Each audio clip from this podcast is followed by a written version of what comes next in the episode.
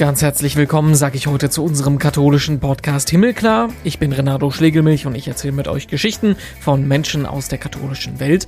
Und heute ist das Pfarrer Andreas Teurer. Ich habe den Eindruck, dass mein Dienst nicht darunter leidet, dass ich verheiratet bin, aber ich habe eben auch keine kleinen Kinder. Pfarrer Teurer ist ein absoluter Ausnahmefall auf katholischer Seite, denn er ist Priester und hat Frau und Kinder. Wie geht das? Ist das überhaupt möglich? Ja, und zwar mit einer Ausnahmeerlaubnis direkt aus dem Vatikan. Er war nämlich vorher evangelischer Pfarrer, ist dann gemeinsam mit seiner Frau zum katholischen Glauben konvertiert. Wenn ihr denkt, er sagt jetzt aber toll, Zölibat können wir abschaffen, es geht ja auch ohne. Nee, keineswegs. Dieses Gefühl, alleine zu sein und keinen ganz nahestehenden Menschen zu haben, das habe ich jetzt so nicht erlebt. Andreas Teurer findet, Einsamkeit ist in der heutigen Gesellschaft ein ganz großes Thema und ein Priester im Zölibat Zölibat, der kann da natürlich mehr drüber sagen als er. Wogegen er sich aber vollkommen verwehrt, das ist mit seiner Geschichte zum kirchenpolitischen Aushängeschild für die Abschaffung des Zölibats zu werden. So einfach sei das alles eben nicht, sagt er. Ich erlebe es auch immer wieder, dass Menschen mir sagen, toll, dass wir jetzt endlich einen verheirateten Pfarrer haben oder dass es sowas gibt oder die Kirche bewegt sich doch. Tatsächlich sage ich dann nicht, ja, super, gell, ich finde es auch toll. Ich möchte dann auch wirklich die Augen dafür öffnen, dass auch ein zölibatärer Priester lebt Lebenserfahrung hat, und zwar andere als ich. Pfarrer Andreas Teurer ist heute unser Gesprächspartner im Himmelklar Podcast. Seid gespannt drauf. Ich sag viel Spaß.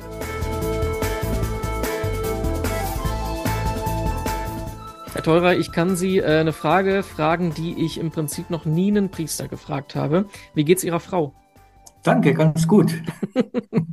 Äh, wir sprechen nämlich miteinander unter anderem deswegen, weil Sie einer der wenigen Menschen in Deutschland sind, die äh, richtig geweihter Priester sind. Sie sind Pfarrer, Sie haben eine Pfarrei im Bistum Augsburg und Sie sind aber auch verheiratet, haben zwei Kinder und sogar ein Enkelkind. Ähm, erklären Sie doch mal ganz kurz in Ihren eigenen Worten, wie kommt das? Also es hat was mit einer äh, Konversion vom evangelischen Glauben zu tun, aber in Ihren eigenen Worten können Sie das viel besser sagen als ich. Also grundsätzlich ist so etwas möglich, wenn äh, ein Geistlicher aus einer Konfession, die die Pfarrersehe kennt, äh, zur katholischen Kirche konvertiert, dann äh, ist es möglich seit 1944, da hat Papst Pius XII. einen entsprechenden Erlass unterzeichnet, dass so jemand trotzdem er die Ehe weiterführt, zum katholischen Priester geweiht werden kann. Und dieser Fall ist tatsächlich auch bei mir eingetreten. Ich war evangelischer Pfarrer in der Württembergischen Landeskirche.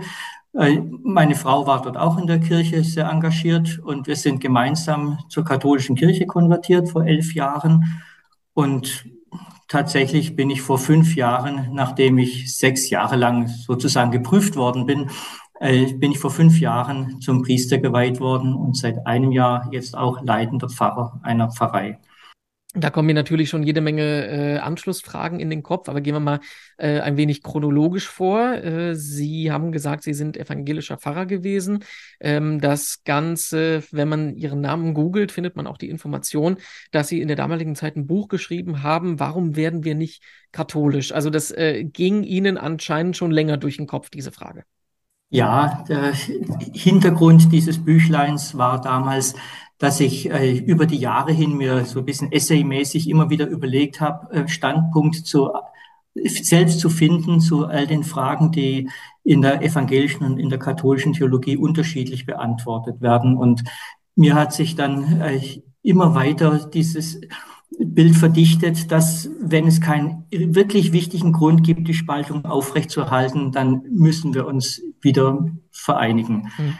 Und ich habe dann also tatsächlich noch aus protestantischer Perspektive versucht mal festzustellen, was ist an der katholischen Theologie so schlimm, dass wir deswegen evangelisch bleiben müssen.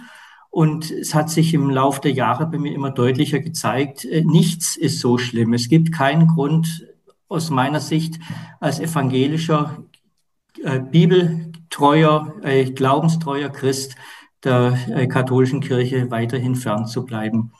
Und deswegen haben meine Frau und ich 2012 für uns persönlich den Entschluss gefasst, diesen Schritt der Trennung von der katholischen Kirche aufzuheben. Ich finde, das ist eine Frage, die zwei Ebenen hat. Das eine ist ähm, die Frage der unterschiedlichen Kirchen und das andere ist die Frage der Theologie. Gehen wir es erstmal theologisch an. Sie sagen, Sie haben ähm, kein Argument mehr gehabt, nicht äh, der katholischen Argumentation zu folgen. Was heißt das denn konkret? Also ähm, äh, haben Sie auf einmal mitgekriegt, ich finde Maria ganz toll oder äh, wir brauchen doch das Lehramt des Papstes? Machen Sie das mal konkret. Was heißt das? Das heißt, dass ich äh, schon vom Studium an äh, Zweifel daran bekommen habe, dass es richtig ist, äh, wie in der evangelischen Kirche Eucharistie und Amt gesehen und verwaltet werden. Mhm. Ich, das hat dazu geführt, dass ich mich dann auch mit den übrigen katholisch-evangelischen Differenzen befasst habe. Zum Beispiel eben auch, wie Sie haben schon angesprochen, das Papsttum, das Lehramt und tatsächlich am Schluss das hat bei mir noch am längsten gedauert, konnte ich dann auch ein Ja sagen zu Maria und den Mariendogmen. Mhm. Und die andere Seite ist aber ähm, die, die Verfasstheit der Kirchen.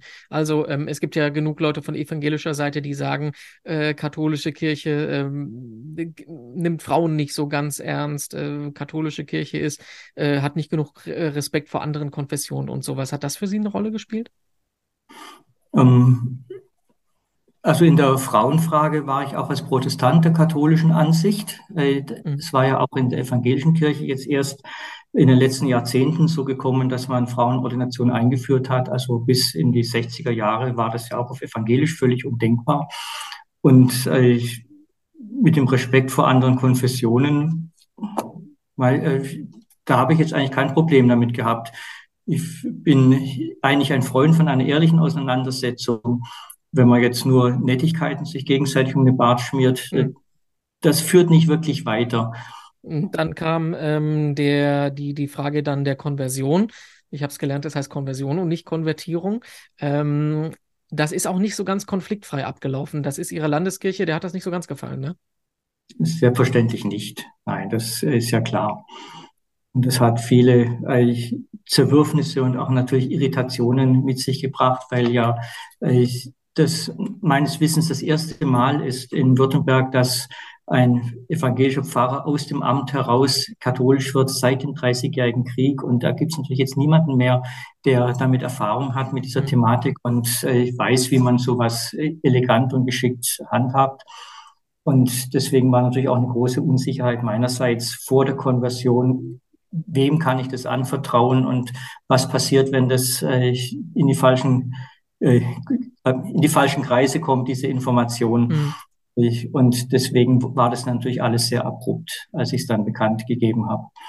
Stehen Sie denn da heute noch mit der Landeskirche in Kontakt oder ist das so ein kompletter Bruch Nein. gewesen? Nein, also da gibt es äh, keinen äh, kein Anlass mehr für Kontakt. Mhm.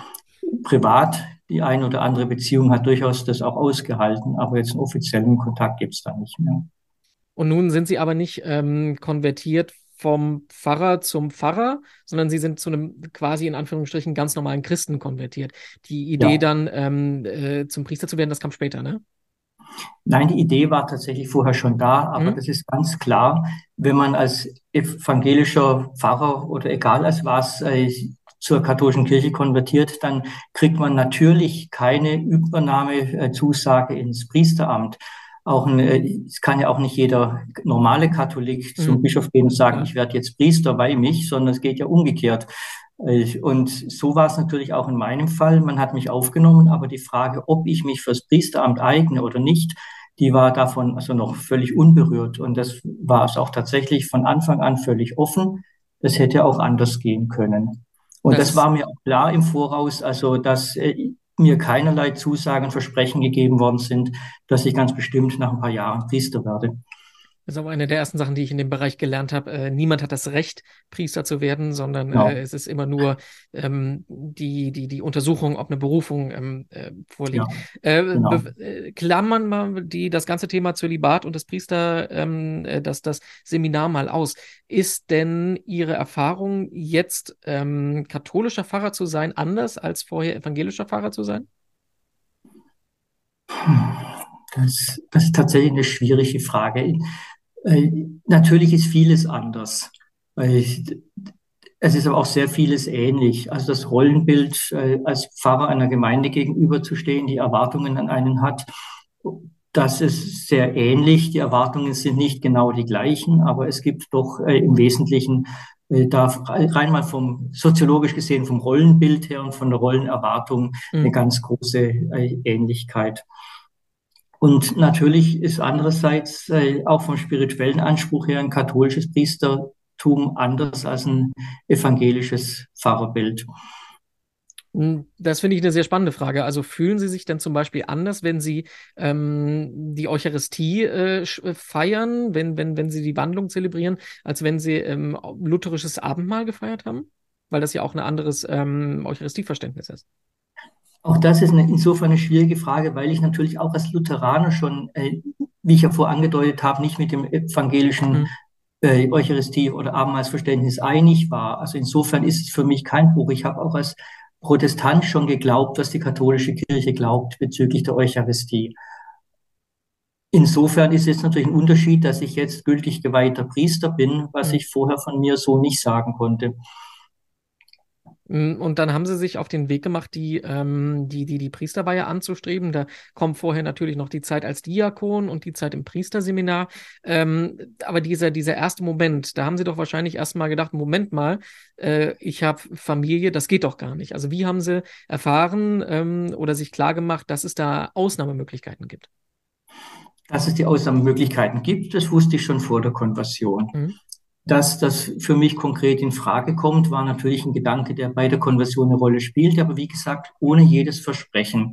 Ich war äh, übrigens nicht im Priesterseminar, sondern ich habe als theologischer Referent in Augsburg gearbeitet, im Institut für Neuevangelisierung und hatte da eben eine theologische Referentenstelle, die hätte ich im Prinzip auch behalten können. Also ich hätte nicht Priester werden müssen, hätte sich der Bischof oder ich entschieden zu sagen, nee, lieber nicht dann wäre ich eben theologischer Mitarbeiter geblieben äh, im Bistum Augsburg. Von daher äh, ist es einfach die Frage gewesen über diese sechs Jahre, diese Prüfungszeit, äh, eignet er sich als Priester? Aus meiner eigenen Sicht ja und aus Sicht des Bischofs dann nach sechs Jahren auch. Und dann kam es eben zur Priesterweihe, beziehungsweise vorher schon zur Diakonenweihe was muss denn da geprüft werden in dieser Zeit? Also beim, beim Diakon zum Beispiel ist es ja so, dass auch eben das Eheverhältnis eine Rolle spielt, dass man sich, wenn man ähm, äh, verheiratet Diakon wird, sich zum Beispiel äh, nicht scheiden lassen kann. Gut, kann man sowieso nicht, aber dass, dass diese Ehe halt auch eine Rolle spielt. Ähm, heißt das, die haben sich dann auch ihre Frau, ihre Kinder angeguckt oder wie ist das abgelaufen? Die Kinder waren da schon groß. Die spielten jetzt für diese Frage, ob ich Priester werden kann, keine wirkliche Rolle. Meine Frau spielte natürlich schon eine Rolle. Meine Frau ist übrigens gleichzeitig mit mir in den katholischen Kirchendienst getreten und wurde als Seelsorgerin angestellt, erst im Hospiz, dann in der alten Seelsorge. Also hat immer schon auch katholische Seelsorge getrieben seit unserer Konversion und war dadurch natürlich auch der Bistumsleitung bekannt. Mhm. Also man hat natürlich schon gewusst, welche Frau man gegebenenfalls als Pfarrfrau mit äh, aufnimmt, wenn man mich nimmt. Mhm.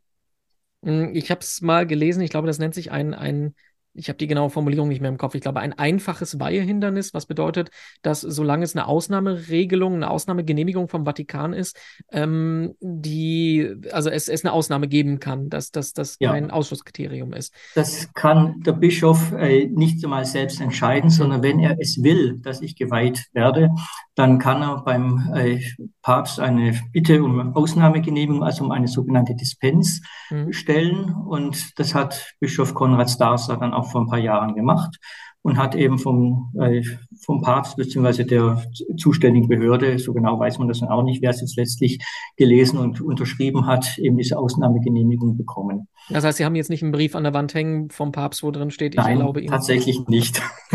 ähm, äh, wie war das denn, ähm, war das schwierig, den Bischof davon zu überzeugen oder war der direkt auf Ihrer Seite?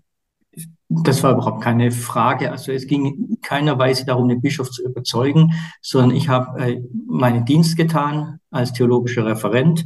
Er kannte mich, äh, er hatte Kontakt zu meinen direkten Vorgesetzten, die auch über mich urteilen konnten. Es wurde auch tatsächlich dann so ein kleines Verfahren durchgeführt, dass man eben auch äh, so, wie so eine Art Arbeits- und Lebenszeugnis über mich gesammelt hat. Und da mussten sicher einige Leute ihre Meinung über mich äh, vertraulich dem Bischof kundgeben. Und äh, Und ich selber musste natürlich auch Ja sagen dazu und den formellen Antrag stellen, äh, zum Priester geweiht zu werden. Und irgendwann bekam ich halt von ihm das Ja. Das klingt alles so unkompliziert, wenn Sie das so erzählen. Ähm, es hat sechs Jahre gedauert. Ja, okay. Zeitlich dauert es eine Weile. Ähm, ich frage Sie jetzt mal als Priester. Ähm, wie sieht das auf theologischer Basis aus? Also wir haben ja aus äh, katholischer Überzeugung ja eine Begründung, warum wir finden, Priester sollen ihre ganze Energie und Zeit äh, und ihr Leben der Kirche widmen und äh, sollen nicht eine Familie haben. Und wir sagen ja, das ist eine der großen Sachen, die uns von der evangelischen Kirche trennt. Wie können Sie da einfach sagen, ja, für mich gilt das nicht, ich kann den Job trotzdem genauso gut machen? Das ist schon schwierig, das gebe ich zu. Also als Ausnahmemensch oder Ausnahmepriester in der Diözese zu sein, der einzige leidende Pfarrer mit äh, Ehefrau und Kindern und Enkeln, äh, natürlich ist das was Besonderes und ich mag tatsächlich auch nicht gerne jetzt beurteilen, ob das jetzt bei mir besser oder schlechter ist als bei anderen Priestern. Das denke ich, das ist eine Rolle, die mir jetzt auch nicht zusteht. Mhm. Ich kann, äh, glaube ich, das ganz gut leben. Ich habe auch den Eindruck, dass äh, mein Dienst jetzt nicht äh, darunter leidet, dass ich verheiratet bin, aber ich habe eben auch keine kleinen Kinder. Ich habe keine Familie, die mich in Anspruch nimmt, sondern ich habe eine Ehefrau, die mich sehr unterstützt. Das ist natürlich etwas anderes, als wenn ich jemanden hätte, für den ich sorgen müsste. Mhm. Aber wie gesagt, das ist eben bei mir nicht so. Das heißt, ähm, könnte man vielleicht sogar sagen, Sie haben es schwieriger, den Priest, die Priesterberufung auszuleben als jemand, der keine Familie hat? Nein, jetzt habe ich äh, das sicher nicht schwieriger. Mhm. Ich, aber ich könnte mir vorstellen, dass ich es schwieriger gehabt hätte, als unsere Kinder noch klein waren. Das habe ich tatsächlich manchmal so empfunden, auch als evangelischer Pfarrer, dass man mhm. eben schon einen gewissen Spagat steht zwischen der Gemeinde, und der man Hirte und Vater sein soll und der eigenen Familie, die natürlich noch ganz andere Vaterpflichten von einem einfordert. Mhm. Hm, jetzt haben wir im Vorgespräch, äh, als wir uns unterhalten haben und das äh, Gespräch geplant haben, haben Sie gesagt, äh, Sie reden gerne mit mir, Sie möchten aber nicht, dass das darauf hinausläuft, dass Sie ähm, instrumentalisiert werden, jetzt in meinen Worten, ähm, dafür äh, Schlagzeilen zu machen, ja, äh, es braucht ja gar kein Zölibat, Priesteramt geht ja auch so. Ähm, ist das was, was Sie erleben? Also, dass die Leute versuchen, ähm, mit ihrem, mit ihrer Geschichte Kirchenpolitik zu machen, ganz einfach ausgedrückt? Ich könnte mir vorstellen, dass es manche gerne täten, mhm. aber tatsächlich äh, tue ich, was ich kann, um genau das zu verhindern. Mhm. Ich erlebe es auch immer wieder, dass äh, Menschen mir sagen, toll, dass wir jetzt ähnlich einen verheirateten Pfarrer haben oder dass es sowas gibt oder die Kirche bewegt sich doch oder irgendwie so in dem Sinne und endlich mal ein Pfarrer, der was vom Leben versteht und äh, solche Sätze, die höre ich schon manchmal, aber tatsächlich sage ich dann nicht, ja, super, gell, ich finde es auch toll, dass, äh, dass ihr jetzt so jemand habt, sondern ich möchte dann auch wirklich die Augen dafür öffnen, dass auch ein zölibatärer Priester Lebenserfahrung hat, und zwar andere als ich. Keiner hat alle Erfahrungen. Ich habe auch nicht alle Erfahrungen. Ich finde es immer wieder beeindruckend. Äh, in unserer heutigen Zeit leben so viele Menschen ungewollt äh, partnerlos oder ohne festen Partner, sehnen sich nach einer festen Beziehung und haben keine, finden keine, es geht immer wieder alles kaputt. Oder sie haben eben niemanden äh, und müssen das erleben, dass man einsam und alleine ist und dass man eben keinen Partner hat. Und das sind so viele Menschen, denen es so geht. Und das wiederum habe ich in meiner Biografie nicht erlebt. Ich habe als Student geheiratet. Ich war immer sozusagen äh, versorgt in dieser Hinsicht dieses äh, Gefühl, äh, wirklich alleine zu sein und keinen ganz nahestehenden Menschen zu haben, das habe ich jetzt so nicht erlebt. Und ich glaube, da haben ja die zölibatären Priester ganz viel voraus, auch im, im, im Miterleben, wie, was das bedeutet, wenn man eben abends heimkommt, ist niemand da. Aber das ist ja eine Argumentation, die man von kirchlicher Seite relativ selten hört. Also ich finde das ein sehr spannendes Argument, da ja ähm, Einsamkeit äh, ein Thema ist, was in der Gesellschaft immer größer wird. Aber ähm, ich habe jetzt eigentlich noch nie eine Predigt erlebt, wo der äh, Pfarrer vorne gesagt hat, äh, liebe Singles, äh, kommt zu mir, ich weiß, wie es euch geht. Also die, die Kirche fokussiert sich ja eigentlich eher auf die andere Seite, ne? dass man Argumente sucht, warum ein Priester trotzdem, ähm, äh, warum ein zölibatär lebender Priester trotzdem äh, einer Familie was sagen kann, zum Beispiel. Ja, äh, da haben Sie wahrscheinlich recht. Also bräuchte es das mehr? Bräuchte es mehr äh, Bewusstsein fürs Thema Einsamkeit? Also hat die Kirche da diesen, diesen Wert noch nicht entdeckt, ähm, zu dem Thema was kompetent sagen zu können? Ja, es ist, würde ja darauf rauslaufen, dass man, äh, wenn man so argumentiert, wie Sie es gerade skizziert haben, dass man im Grunde sich selber lobt und sagt, schau, was ich alles weiß und kann. Mhm. Und vielleicht ist das doch einfach der Hinderungsgrund, dass äh, sich eben kein Priester auf die Kante stellt und sagt, schaut mal, ich weiß, wie Einsamkeit geht, kommt alle zu mir, die ihr einsam seid. Äh, das, so würde ich auch nicht predigen. Ich predige auch umgekehrt nicht. Äh, ich weiß, wie verheiratet sein geht, kommt alle zu mir, ich sag's euch ähm, oder ich helfe euch das sind Dinge, die gehören vielleicht auch schlichtweg nicht auf eine Kanzel oder auf ein äh, Ambo. Und dann äh, glaube ich schon, dass im seelsorglichen Gespräch sehr viele Priester an dieser Stelle ihre Kompetenz zeigen können und auch wahrgenommen und, äh, und angefragt werden, aber wohl nicht in den Medien. Hm, das stimmt, das ist wahr. Dann, ähm, Herr Pfarrer Teurer, dann danke ich Ihnen, dass Sie uns den Einblick in Ihr Leben gegeben haben. Ich finde das ein sehr spannendes Thema. Ich hoffe, wir haben es auch ein bisschen hingekriegt zu differenzieren. Ich will Sie zum Schluss nur noch fragen, dass die Frage, dass wir, die wir bei ähm, jeder von unserer Podcast-Folgen am Ende fragen und Sie als Priester haben da sicher eine gute Antwort drauf. Was, was bringt Ihnen Hoffnung? Christus. Ich äh, setze meine ganze Hoffnung und meine Vorfreude auf Christus und, und sein Reich, seine Ewigkeit. Ich freue mich über ihn und an ihm und auf ihn.